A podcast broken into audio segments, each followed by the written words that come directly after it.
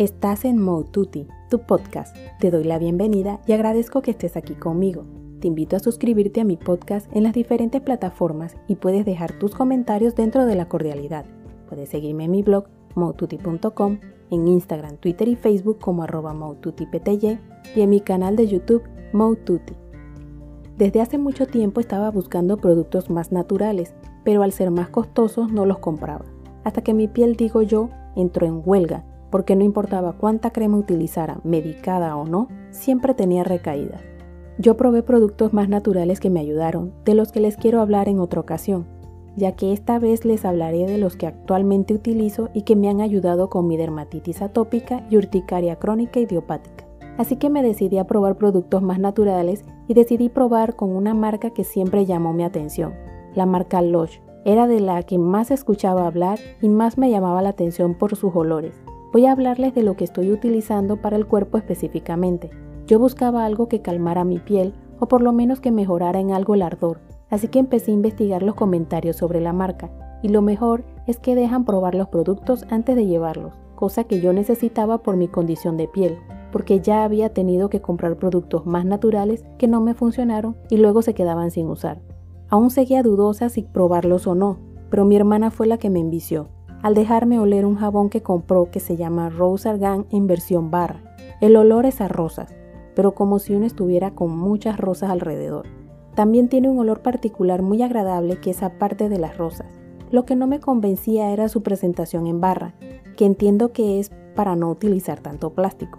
El jabón en barra por la humedad en Panamá se me disuelve muy rápido, de todas formas, fui a ver si conseguía de pronto opciones líquidas y me alegró encontrar Rose Jam. La opción líquida no huele igual que Rose Argan, pero huele delicioso y parecido. Además me relaja y me ayuda con mi piel manteniéndola hidratada y sin ardor. Al complementarla con el enjuague se logra un olor más parecido al jabón Rose Argan en barra. El enjuague se llama Rose Argan y se llama enjuague porque es una crema que se aplica en la ducha Luego de enjuagarse el jabón, uno se aplica la crema normal y si desea se deja caer algo de agua o se lo retira completamente. Una experiencia para todos los sentidos, porque la sensación de suavidad, descanso y frescura es increíble. Además, es lo que me ha permitido, de todo lo que he probado, sobrellevar mejor mi dermatitis atópica y mi urticaria crónica idiopática. Yo he sentido la diferencia más que todo que no siento la sensación que tenía que me ardía la piel y sentía un hormigueo leve por todos lados, como cuando a uno se le cae el cabello y roza la piel. Al cambiarme, no lo he sentido o por lo menos no es tan perceptible la sensación. Lo que sí puedo decir es que no es barato, pero si uno lo usa sin exagerar puede durar entre 4 a 5 meses. Todo va a depender de cuántas veces al día se baña cada persona y también de la cantidad que utiliza, porque no se necesita grandes cantidades. No es necesario llenarse de crema hasta verse del color de la crema. Yo solamente dejo que un poco de agua quite el exceso de crema, pero no la quito ni me restriego la piel. Dejo que el agua sola quite lo que está de más, para luego secarme con pequeños toques. De todas las opciones que tienen es la que me funcionó a mí, pero puedes probar antes de comprarlo, que es lo otro que me encanta, porque debes saber si te causa alguna reacción. Yo ya no lo veo por lo que me cuesta, sino por lo que me alivia y me permite llevar una vida más agradable sin tener esa sensación en todo el cuerpo que no me permite estar calmada. Tienen un agua con perfume, le llamo yo, porque no es un perfume propiamente, ya que es más ligero. Con él se puede dar algo de intensidad al olor porque también se llama Rose Jam. También tienen el perfume, pero ese sí no lo he probado aún, porque cuando he ido no he conseguido el probador. Pero según entiendo es la esencia concentrada. Tan pronto logre probarla les comento.